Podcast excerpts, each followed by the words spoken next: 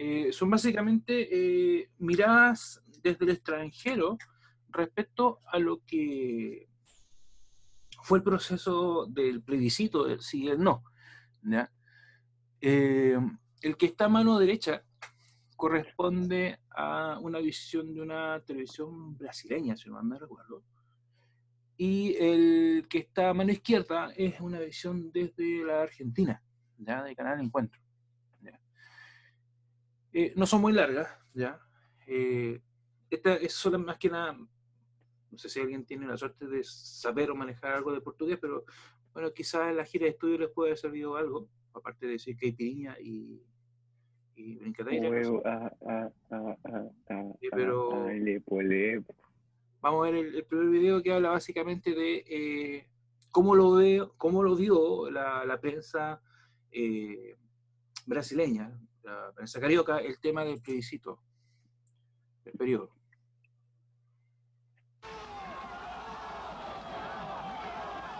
Este grito do não andou engasgado na garganta dos chilenos durante 15 anos de regime militar. O grito da oposição contra o presidente Augusto Pinochet custou e quase não saiu. É só relembrar um pouco mais de dois anos, quando Pinochet escapou de um atentado ferido na mão esquerda. Foi o bastante para a mão direita do general ficar mais livre com o poder dos militares no governo. A perseguição política e a violência policial voltaram às ruas do Chile. Mas a oposição não se calou. Bastou a ONU e a Igreja condenarem Pinochet por violar os direitos humanos. E as palavras do governo começaram a mudar em 88. O estado de emergência foi suspenso e o plebiscito convocado para o povo decidir se Pinochet deveria ficar ou não por mais oito anos no poder.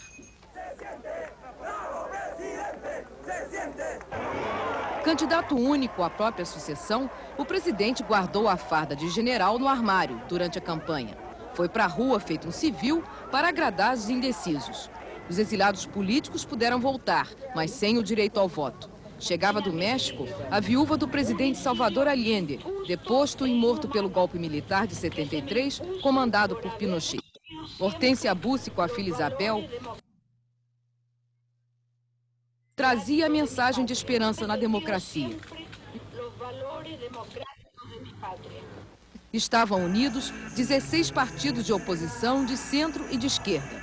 O grito da multidão na campanha aumentava contra a tortura e o entreguismo ao capital estrangeiro. O símbolo do não a Pinochet tomou várias formas no protesto dos trabalhadores e da classe média das grandes cidades. Para tentar abafar este grito, a polícia de Pinochet agiu com violência até o final da campanha.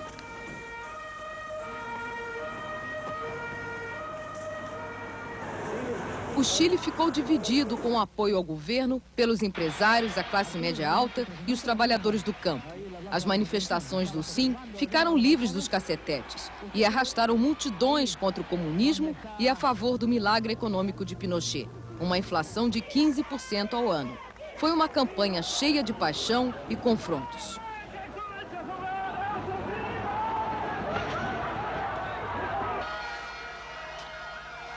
Na véspera do plebiscito, o frio da Cordilheira dos Andes trouxe incerteza e expectativa nas manchetes dos jornais.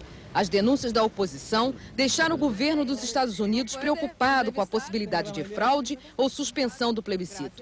A fiscalização oposicionista foi montada com a ajuda dos observadores estrangeiros. Na rua, os eleitores tinham medo de não votar pela primeira vez em 15 anos.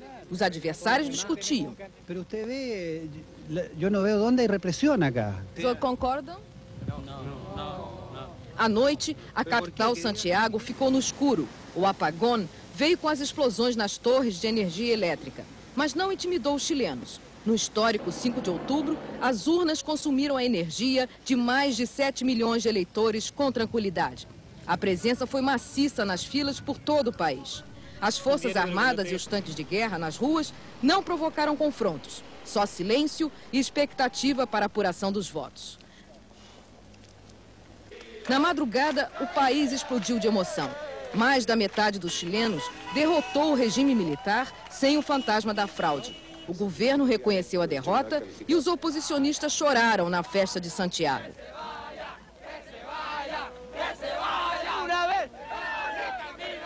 O sonho de chegar ao La Moneda, ao Palácio do Governo, acordou as bandeiras de esperança. Foram dois dias de festa e de tentativas para negociar com os militares um candidato de consenso à presidência do Chile. A oposição queria a renúncia de Pinochet. O presidente não gostou e foi para a televisão de novo com a farda de general dizer que fica até o fim do mandato dele. Nesta mesma Alameda, que tem o nome do libertador do Chile, o povo pôde voltar às ruas para protestar contra a ditadura de Pinochet. Não porque ele quisesse, mas porque todas as nações do mundo condenaram a repressão e defendem os direitos humanos. Como os hábitos da ditadura custam a morrer, a alegria do não foi interrompida pelos cacetetes, jatos d'água e bombas de gás lacrimogêneo. 12 horas de terror, quatro mortos a tiros e centenas de presos e feridos. A polícia não respeitou nem o trabalho dos jornalistas estrangeiros. 25 deles tentaram fugir da perseguição, mas saíram feridos, como o fotógrafo da revista Manchete, Carlos Humberto TDC. Nós da TV Manchete nos escondemos no hotel para registrar algumas imagens da repressão. Mas as agressões não tiraram a capacidade de luta e resistência dos chilenos. Uma herança de pai para filho. Afinal, Pinochet tem data marcada para ir embora. Três meses depois das eleições presidenciais, em dezembro de 89. Esta herança de luta também tem o registro de ironia na TV do Não. O hino da campanha ajudou na vitória contra a ditadura.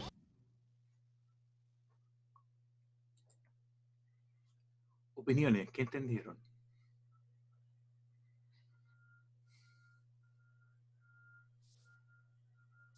Eh, nada, de que en una parte escuché de que Pinochet y el milagro chileno y que no, ya me perdí, no, pero eso no entendí. Pinochet y el milagro chileno. Es como mucha información en un video. Sí, bastante. en portugués. Nada, pero igual se entiende, si es como lo mismo que el español, lo que le ponen como un acento portugués. No como le, le puede suerte. A ver, eh, hay, hay, varias cosas en, el reportaje. Eh, primero habla, habla del, tema de... Hace, hace una cuestión bien, bien especial. Trata como de dividir eh, el apoyo del sí y el no en base a clases sociales. hay una imagen cuando estaba haciendo Pinochet en, en el balcón de la moneda.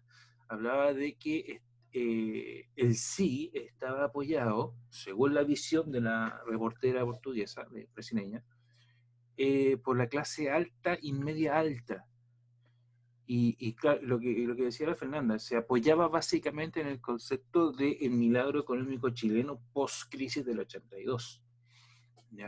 Y en cambio, el, apoyo del no estaba más asociado al sector más proletariado, más clase media baja, aunque hoy en día se tiene más que, más que claro el concepto del concepto de clase media, es como bien retórico, más, es más poético el concepto de clase media en día que... Poético. ¿Ya? Eh, entonces, eso es una de las primeras cosas que es interesante de poder ver. Eh, lo otro hace la relación respecto a cómo se fueron dando las campañas, ¿ya? Eh, tanto del sí como del no. El sí haciendo siempre mucho hincapié en, la obra económica del, gobierno de, Pinochet, de, la Junta de Gobierno, y mientras que el otro hace hincapié en el tema de la falta de democracia, de falta de participación ciudadana. Y claro, y después se va en el tema final, que es el tema de, cómo se celebró, del miedo que había al fraude electoral o al no reconocer el, el plebiscito que fue todo un tema. Hay, hay varios reportajes que hablan sobre esta situación. Eh, y, y, el ambiente que se vivía antes del, del, plebiscito, por ejemplo, hablaba del tema de los apagones, ¿ya? Eh, y que era muy normal, ¿ah? eh, el tema de que de repente se dinamitaba una, una torre de alta tensión y, se queda sin luz la ciudad. ¿ya? Yo tengo recuerdos de, de cabros chicos de esa época que días antes del, del plebiscito estaba la casa, estaba viendo Happening con Japa, variar, un día domingo con mi abuela y con, mi madre. Y de repente yo vivía, yo vivía ahí donde está, la unidad hacia arriba, ¿ya? donde está el Ron Infanta, ese sector que es súper tranquilo. Ahí vivía yo. Y, yo cuando salía a la esquina de la cuadra eh, estaba lleno de cerro. Y de ahí yo miraba las torres de detención. Y me acuerdo, ¿sabes? Que sonó un bombazo, se estremeció la tierra y se apagó todo. Y lo primero que hizo mi abuela fue pescarme de cabeza y tirarme al suelo. Así, al suelo, al sillón. Y asustar a mi abuela. Ya, yo no cachaba nada, pues ya después yo caché que había sido un bombazo en la torre de alta tensión, pero que tiene que haber estado como un kilómetro de distancia, pero claro, el caso fue igual. Eh, el tema del, miedo al desconocimiento del plebiscito del sí y el no eh, eh, fue un hecho cierto desde el punto de vista de que la, televisión de la época tuvo que alargar los programas. Canal 13 estaba dando el corre camino a las 12 de la noche, porque no hayan que dar. En Televisión Nacional están dando Luz de Luna, eh, donde estaba recién jovencito, como dicen los, abuelos, estaba jovencito Bruce Willis. Y era básicamente porque no estaban esperando qué es lo que decía el gobierno, si, era así, aprobaban el plebiscito eh, y le daban curso o se hacían los locos. Y de hecho había todo un, un armado, de hecho, eh, lo, que, lo que cuentan los reportajes es que Merino, que era el, jefe de, la Armada, de la Naval, eh, tenía todo un documento para eh, mandar cuerpos de militares a la calle, dejar nulo el plebiscito y el tema aquí no, aquí no pasaba nada.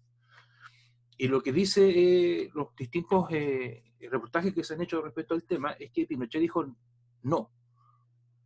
Eh, esto es lo que se votó y hay que respetarlo. Entonces, a partir de eso se, se da validez al plebiscito y el que, y que le petaban el, cuello para hablar, el que eh, fue Matei, que era el, que el papá de la de Matei, pero el, Matei era el jefe, el capitán en jefe de la fuerza, de la Fuerza Aérea de la época. Y cuando él lo entrevistaron, él dijo, no, sí, estamos listos, perdimos y, esto hay que darle curso. Entonces, eh, recién como la, entre la una y media y dos de la mañana, eh, el ministro del Interior de la época eh, es quien da la noticia de que había ganado el no. El comando del no no quiso celebrar inmediatamente, hizo como una celebración como bien entre ellos, pero el clamor popular, la población igual salió a celebrar. y más que nada la celebración también, ahí dice que la celebración duró dos días, hasta que hubo que calmar la cosa y, el tema de cómo calmar la cosa fue a través de la vida policial. Ese, es un video. ¿ya? Vamos a ver cuánto dura el de, el de Argentina porque si no, no voy a llegar a los 90. ¿ya? En realidad tengo varios videos como para mostrarles, pero ya, 5 de octubre de 1988. El arco iris de la esperanza volvió a brillar en el firmamento chileno. Era el día designado para realizar el plebiscito nacional que decidiría si el gobierno militar del general Augusto Pinochet seguía en el poder o no. Las opciones eran sí, para quienes decidían convalidar al candidato de las Fuerzas Armadas, es decir, el propio Pinochet, y no lo que implicaba el llamado a elecciones democráticas. El gobierno consideraba segura la victoria y habilitó por primera vez un espacio de propaganda electoral en la televisión. La creatividad de la concertación de partidos por el no se impuso con su logotipo del arco iris y las pegadizas estrofas de su jingle La alegría ya viene en boca de todos. Las distintas columnas de la Marcha de la Alegría partieron desde Arica y Puerto Montt y culminaron en Santiago reuniendo a un millón de personas. En el entorno de Pinochet comenzaban a preocuparse. El día del plebiscito, unos 7 millones de votantes cumplieron con su deber cívico ordenadamente, sin dar excusas a las fuerzas militares listas para intervenir. Los primeros y escasos datos oficiales dieron como ganador al sí, pero con el paso de las horas, el recuento se fue inclinando de manera elocuente a favor del no. Finalmente, la opción democrática obtuvo el 54,95% de los votos. el pueblo trasandino salió a las calles a celebrar el triunfo de un no paradójicamente positivo, no a un gobierno ilegítimo, no al terrorismo de Estado, no a la represión que dejó un doloroso saldo de más de 3.000 muertos y desaparecidos. Un año después, con el triunfo de Patricio Alwin en las urnas, en la hermana República de Chile también decían nunca más.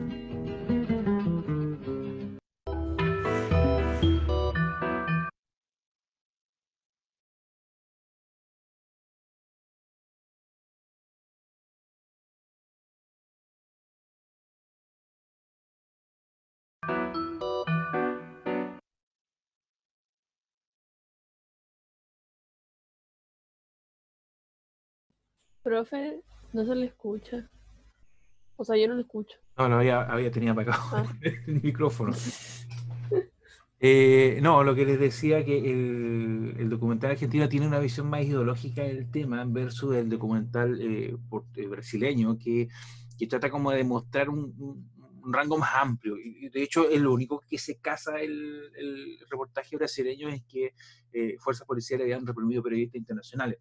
Pero más allá de eso, no, no toma postura. ¿ya? Y obedece básicamente a, un tema de que la historia reciente argentina también tenía eh, rasgos muy similares al, al, de Chile. ¿ya? Eh, caso un poquito más distinto el caso de Brasil, que si bien es cierto, también había tenido eh, gobiernos juntas militares en, en el poder, eh, los procesos de vuelta a la democracia fueron más tempranos que el caso de Chile y Argentina. ¿ya? una curiosidad eh, histórica, habla de, cómo Chile vuelve a la vía democrática eh, de manera distinta al resto de los otros eh, países latinoamericanos. Todos los países latinoamericanos, a excepción de Chile, vuelven a la vía democrática a través de una crisis. ¿ya? llámese crisis de, poder, de renuncia de los cargos militares, de los que estaban de, las juntas militares, y la llega casi por emergencia de un civil.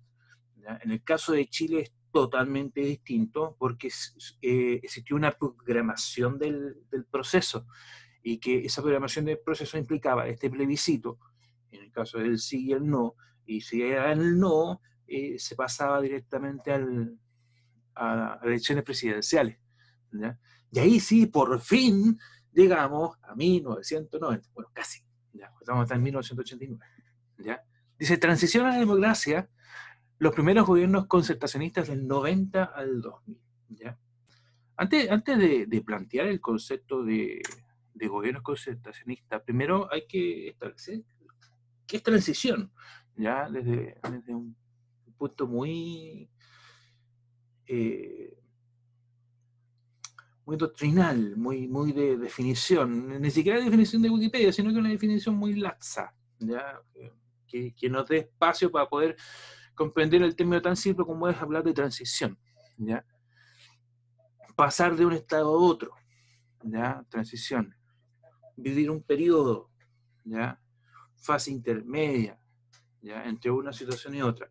Es súper simple hablar de, de concepto, pero tenerlo claro que es pasar de un lugar a otro. Entonces, cuando llegamos a los gobiernos de, eh, transición, estamos hablando de una etapa intermedia. Y esta etapa intermedia, según los historiadores actuales, dura hasta el 2010. ¿Por qué? ¿Qué pasó en 2010?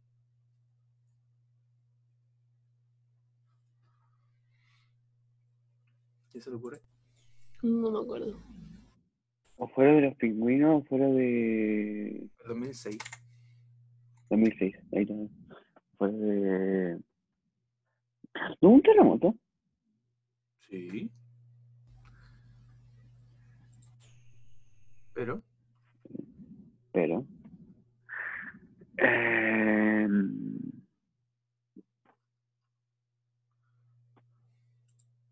Profe, ¿cuándo fue elegida eh, Michelle Bachelet?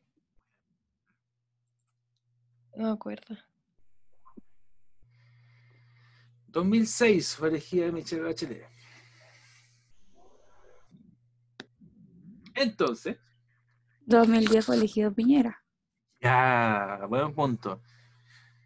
¿Y por qué, dentro del punto de vista histórico, se podría decir que el 2010 se acaba la transición y comienzan los gobiernos presidenciales? Eh, porque volvió un gobierno de derecha. Ya, ahí está. Es tan, no tan simple, pero, pero el planteamiento que, que se establece respecto al, a los gobiernos de... ¿Se ve lo, lo que estoy proyectando en Wikipedia? No, se ve solamente la profe. diapositiva. Ya lo vamos a cambiar. Quiero, quiero, quiero mostrar, eh, hay una línea de tiempo en Wikipedia que...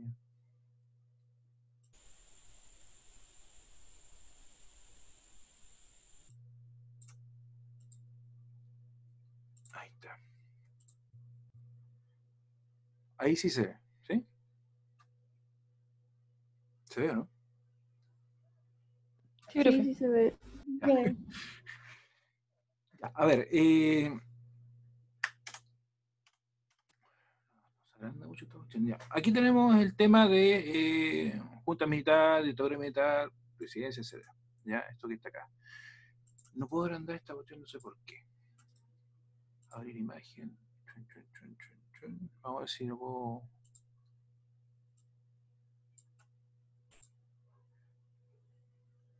No, si no quiero. Ahí puede que se vea mejor.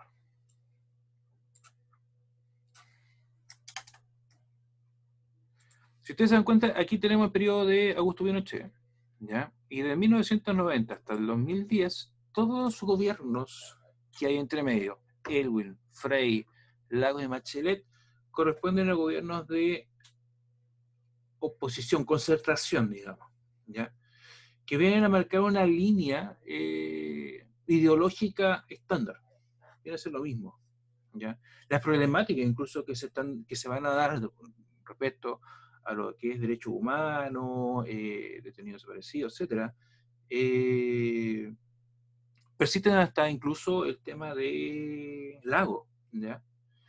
Eh, Bachelet marca, además por el tema de ser una de las primeras mujeres en Latinoamérica que asume la primera magistratura del país. Pero cuando llegamos a eh, Piñera, el 2010, eh, se transforma en el indicador de que Chile vuelve a la normalidad en donde el votar por una derecha que estaba marcada por eh, eh, la dictadura militar se transforma en una normalidad, se transforma en una opción de. ¿ya? Hasta antes de Piñera era impensable votar por un candidato de derecha. Y, y- y los analistas políticos del 2000, 2006, eh, veían cómo eh, se ganaba por lejos eh, la, la concertación de partidos por la democracia. Se veía como un grupo político muy, eh, muy sólido. En cambio, cuando llegamos al, al 2010, eh, si bien es cierto, el, el rango del, a través del cual ganó Piñera no es tan alto, eh, tan grande, eh, sí marca ese- esa diferencia, marca esa diferencia de decir que la población ya no tiene miedo de elegir un candidato que no sea de la concertación. Entonces, a partir de 2010, bueno, siempre van a haber voces disonantes respecto al tema histórico, a las interpretaciones históricas. Muchos historiadores hablan del tema de que eh, Chile vuelve a una normalidad democrática, porque no solamente hay un eh, espacio político en el cual se elija un presidente de la República, hay oposición y hay gobierno. Va a existir ese, ese juego. Y por eso que se habla mucho del tema de 2010. Es un, es un año importante para, para el país desde ese, desde ese punto de vista. ¿ya? Eh, los eh, prisioneros políticos, Ale, eh, inician su, su vuelta eh, prácticamente después del plebiscito. Eh, desde ahí comienza ya la autorización, por decirlo de alguna manera, a, a volver al país.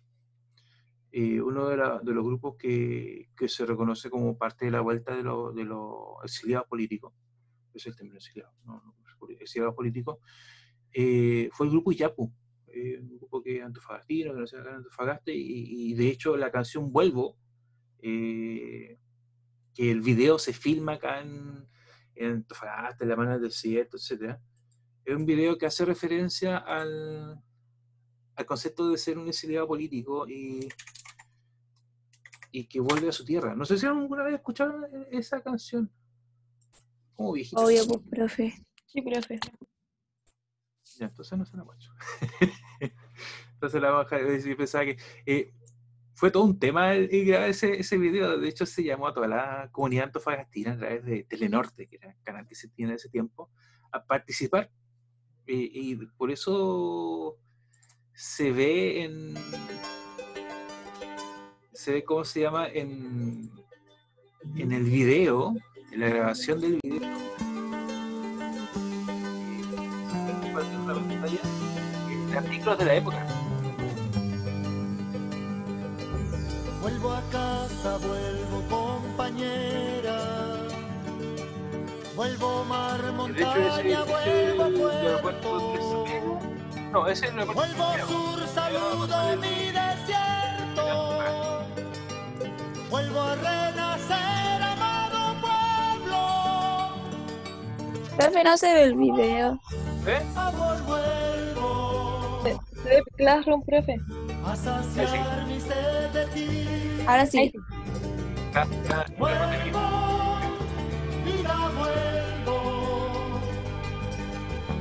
a vivir en mi país.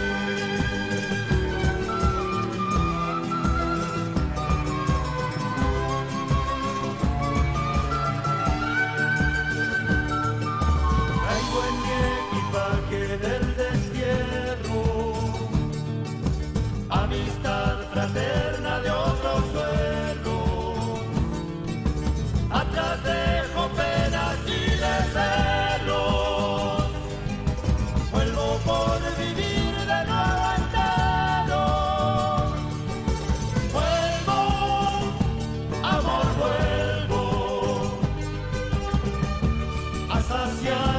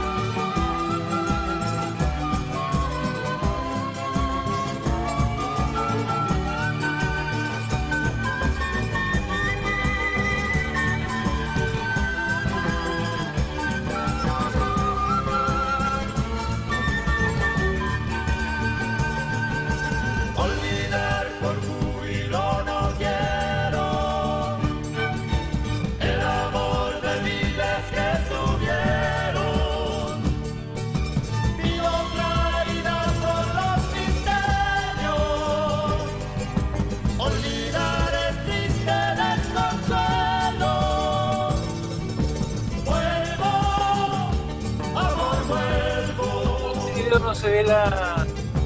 a saciar mi sed de ti. El primero que se hace.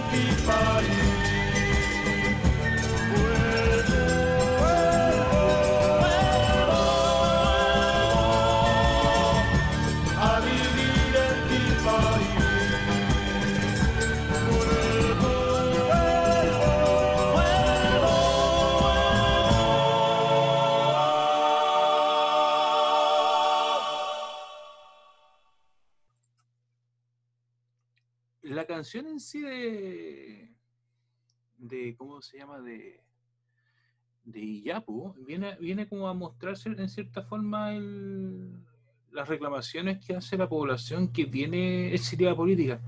Buena máscara, mi estimado Felipe. Gracias, gracias. Ah, buena. Oye, eh, entonces, el... Bueno, y, y ya por el año 91, eh, cuando vuelve a Chile, eh, genera una, una moda en la población juvenil bastante interesante. Eh, era muy normal en jóvenes de la edad de ustedes eh, estar escuchando Yapu, eh, así como en las fiestas. Eso era como bien, extraño. O sea, hoy en día no, no sé por qué iban a escuchar reggaetón, música Britpop, eh, K-pop, J-pop, cosas así, pero no. Eh, en ese periodo se escuchaba música tipo Yapu. Eh, pero es básicamente viene a ser la representación de qué es lo que pasaba con esta población de Chile, que, terminó siendo exiliada por razones políticas. Y, y toda una polémica hasta hoy en día, eh, el tiempo de si existieron o no existieron, eh, y dependiendo del lado político en el cual se mire, eh, cambian la- las opciones. ¿ya? Dudas hasta ahí, mis estimados, incluyendo al muchacho que tengo ahí, al Felipe, con, Al calamardo hermoso. con Calamardo. Eh, no, profe. No, ninguna duda. ¿Cómo estoy con la hora? Estoy son las 10. Deje- Miremos una, una última cosa y para, Para llegar a los 90. para cerrar. ¿ya? Concepto de democracia. ¿ya? Cuando hablamos de transición, eh, el concepto completo es el concepto de transición a la democracia. ¿ya? Eh, y, y aquí el concepto de democracia es como bien especial porque está ahí, está ahí, eh, Felipe, te- se te- el audio se está, se está colando. Perdón, perdón, estaba probando. ya. El concepto de democracia varía, ya dependiendo de la postura que se quiera, se quiera tomar, ya, y por eso eh, es, eh, es mejor establecer ciertos como cánones eh, de definición, ya, y que son los que están puestos ahí, ya, sistema político, social, económico, garantiza las libertades individuales, los derechos del ser humano, es perfectible, ya, o sea, no, no es infalible, a eso se refiere con eh, perfectible, permite la elección, la posibilidad de decidir, ¿ya? Habla del concepto del bien común, ¿ya? Eh, de- no es para uno, sino que es para todos. Y ahí cuando se habla del concepto del bien común en democracia es súper discutible, porque lo que algunos piensan que es el bien común, para otros no lo están así, ¿ya? La autodeterminación, el respeto a la diversidad, el pluralismo ideológico. Cuando hablamos de de pluralismo ideológico, hablamos básicamente de la libertad de pensar. Que básicamente uno, un- uno de los planteamientos base de, de este electivo, la libertad de pensar distinto. ¿ya? Puede estar de acuerdo o no de acuerdo con una situación, siempre y cuando exista una base eh, académica que diga, ya, esto es, yo creo que es así por esta razón. ¿ya? Eh, permite el ejercicio de la ciudadanía, ya responsabilidad más allá de la votación. Cuando hablamos de la responsabilidad ciudadana, hablamos de eh, ejercer derechos y deberes ciudadanos. ¿ya? La capacidad de, de conocer nuestros derechos eh, es conocer nuestros deberes. ¿ya? Entonces, eso es lo que, lo que nosotros podemos hablar desde el punto de vista de definiciones de transición a la democracia y de cómo llega el país al 1990. ¿ya? Es un proceso que, que se comienza a diseñar a partir de las disposiciones transitorias establecidas en la Constitución del 80, pero de que efectivamente eh, en las conversaciones que se desarrollan entre junta militar y oposición, cuando hablábamos del MDP, de, hablábamos de, de los grupos de oposición que se habían formado, se sientan a conversar con, se sientan a conversar y comienza a diseñar el camino desde el año 83, algunos hablan del 85, es, es como bien variable el tema, hasta que llegamos al 90 donde está el tema de las elecciones presidenciales, ¿ya?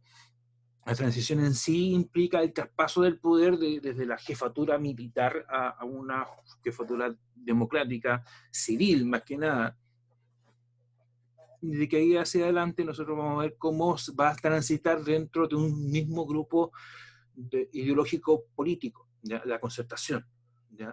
Y ahí viene lo que yo les mencionaba recién respecto al 2010, el- este cambio eh, y, y el término de la transición, eh, el periodo de transición, porque tenemos un gobierno de derecha y, y que a pesar que tienen este lastre de, de la Junta Militar, eh, la población considera que es una opción a elegir, ¿ya? y termina triunfando eh, como un candidato y se transforma en presidente de la República, y por dos. ¿ya? Entonces, periodo de restauración democrática, uno describe este proceso como latente, ya no acabado y pactado, otros dicen que no, que está acabado, que estamos listos, ¿ya? Pero el que puede hacer decir que no está acabado pactado son básicamente los temas pendientes que podrían existir, temas pendientes respecto a derechos humanos, eh, respecto a... mm, Algunos, hay algunos que dicen que el tema de la, de la disputa entre eh, personas que apoyan el régimen militar y personas que rechazan el régimen militar solamente va a acabar con el pasar generacional. ¿ya? Eh, ni sus padres, ni nosotros, ni sus hijos, ni los nietos eh, van a tener una opinión objetiva del tema. Y es básicamente porque las enseñanzas de los más viejos se traspasan a los hijos. ¿ya? Imagínense, el golpe de Estado fue el año 73, fue hace más de 40 años, casi 50. Estamos a puerta a tres años más, cumplimos 50 años de que pasó el 73. Y todavía hay visiones que se desencuentran. Y no son visiones de las personas que vivieron el periodo, sino que son versiones de incluso los nietos de los que vivieron ese periodo. Entonces, tiene que haber un cambio generacional para que recién se pueda mirar con objetividad. En, en los estudios históricos, cuando se, se hace historia, eh, un registro objetivo de un, de un periodo siempre se hace con la diferencia de 80 a 90 años. O sea, por ejemplo, eh, ahora uno puede mirar objetivamente los hechos de la Primera y la Segunda Guerra Mundial. Recién ahora. ¿ya? Eh, recién ahora uno puede ver quizás con mayor eh, distancia, hasta por ahí nomás, el tema de la Guerra Fría. ¿ya? Y es porque hay una distancia temporal que hace filtrar eh, las tendencias del pensamiento respecto a un, a un hecho.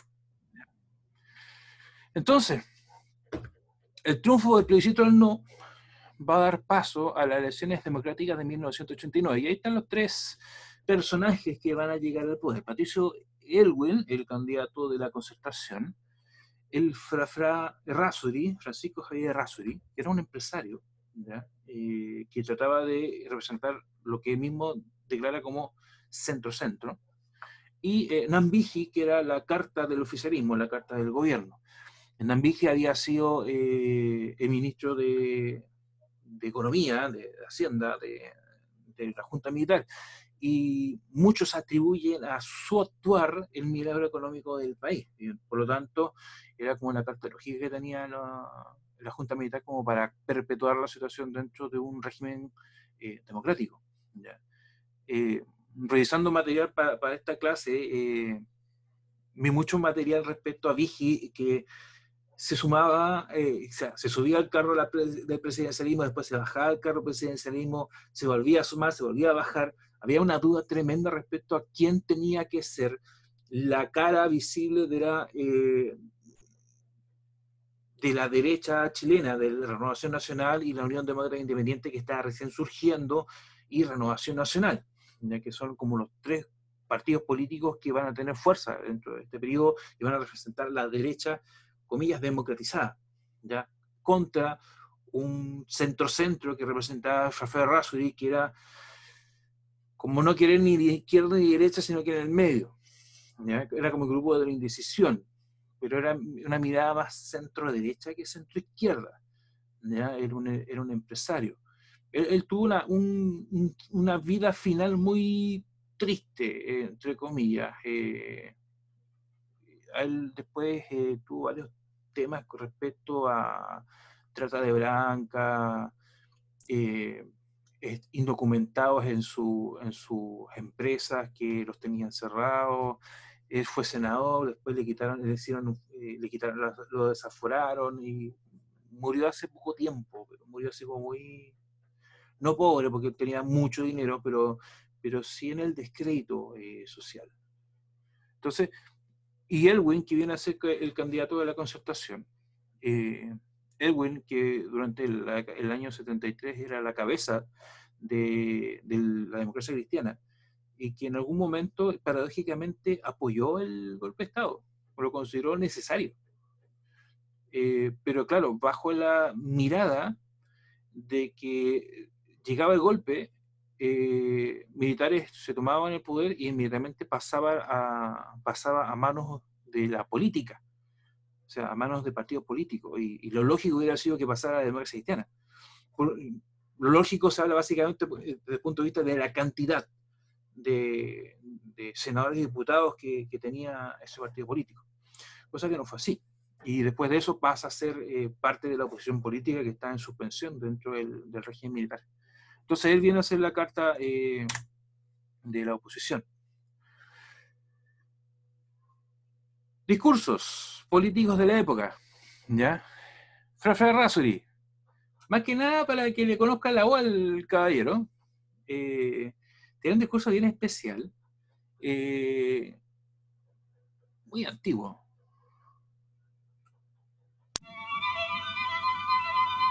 Era parte de la franja presidencial que tipo ocho y media, 9 de la noche se, se generaba. Primero,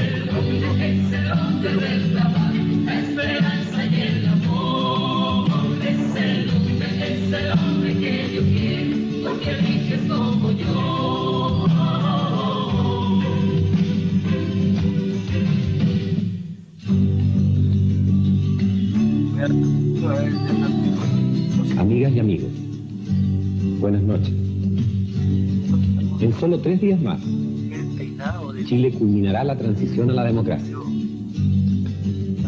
Será la primera elección presidencial desde la de Salvador Allende.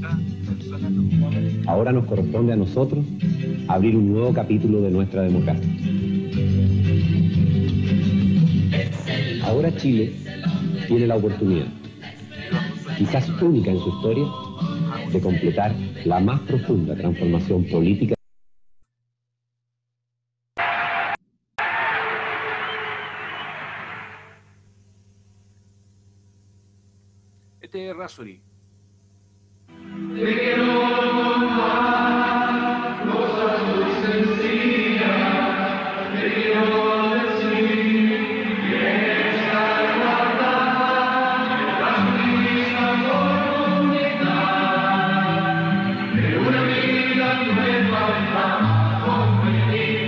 Pueblo de Chile, mis queridos amigos, esta es la última franja electoral y hoy día también termina la campaña política presidencial. Ahora corresponderá a ustedes en el interior de la... Si ustedes se dan cuenta, el, el formato que tiene desde ya imagen, conquistan lo mejor. es, es un formato muy estático. Eh, banderas atrás, eh, como el discurso de un político eh, tradicional. Fácilmente este mismo tipo de discurso nosotros lo podemos ver en cualquier parte del mundo. Eh, o sea, fácilmente le podemos cambiar las banderas por banderas norteamericanas y el tema cansa. ¿ya? Es está como muy maqueteado el, el- el nuestro presidente no soluciona el real problema que venimos arrastrando por décadas. Si, si ustedes van mirando la, la banda de, de tiempo de, de YouTube, pretenda destruir a la derecha, la imagen no cambia. mientras la derecha pretenda eliminar a la izquierda, no habrá Entonces, si eso lo comparamos con la propaganda y el sí el no, que era mucho más ágil, para que voten, eh, para que voten por sus no trae mucho a la población. Eh, muchos se plantean los publicistas de la época eh, que tanto el plebiscito del sí y el no como las elecciones presidenciales de la época, más que ganarse por el tema de ideal político, se gana mucho por el cómo se publicita la campaña. La campaña del sí y el no, o cómo se publicitó la campaña de los tres presidentes, eh, candidatos a la presidencia de la República.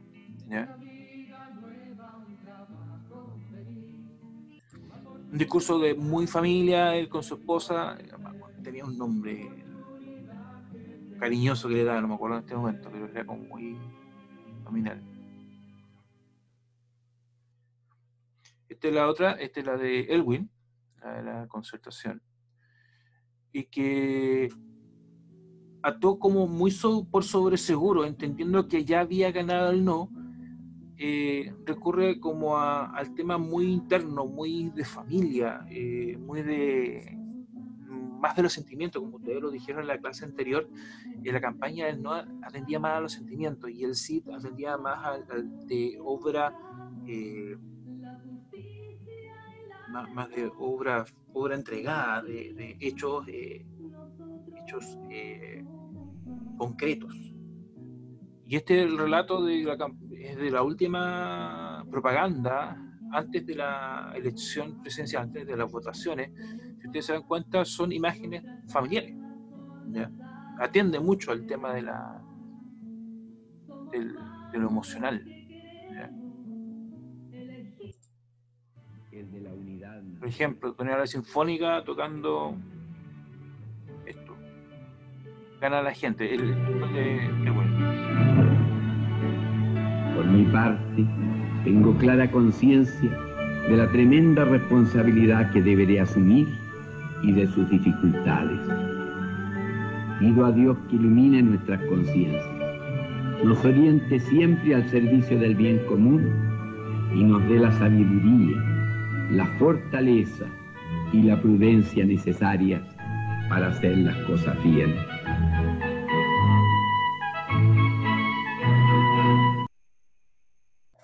Eso es básicamente. Vaya. Vaya nomás, Felipe. Es- esto es básicamente lo, que se lo que se vislumbraba antes de las votaciones. ¿ya? Voy a dejar para la próxima clase eh, el discurso final de Pinochet antes de entregar eh, su cargo y cómo Elwin recibe la banda presidencial de- del periodo. ¿ya? ¿Dudas?